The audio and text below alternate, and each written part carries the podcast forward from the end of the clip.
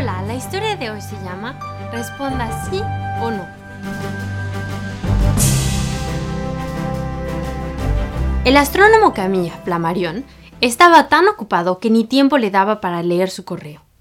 Un día recibió un telegrama que decía Responda a la carta que llegará en unos días. El notario espera.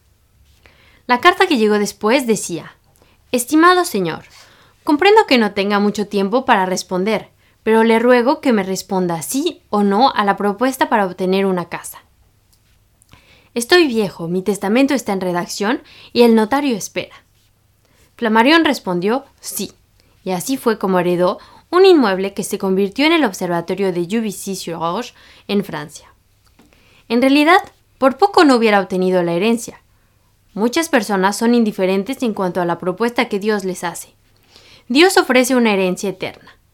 En este caso no se trata únicamente de decir sí, se necesita una convicción firme y seria. La palabra de Dios dice en Juan capítulo 3 versículo 36 que el que cree en el Hijo tiene vida eterna, pero el que rehúsa creer en el Hijo no verá la vida, sino que la ira de Dios estará sobre él. Encuéntranos de nuevo para escuchar una nueva historia en www.365historias.es.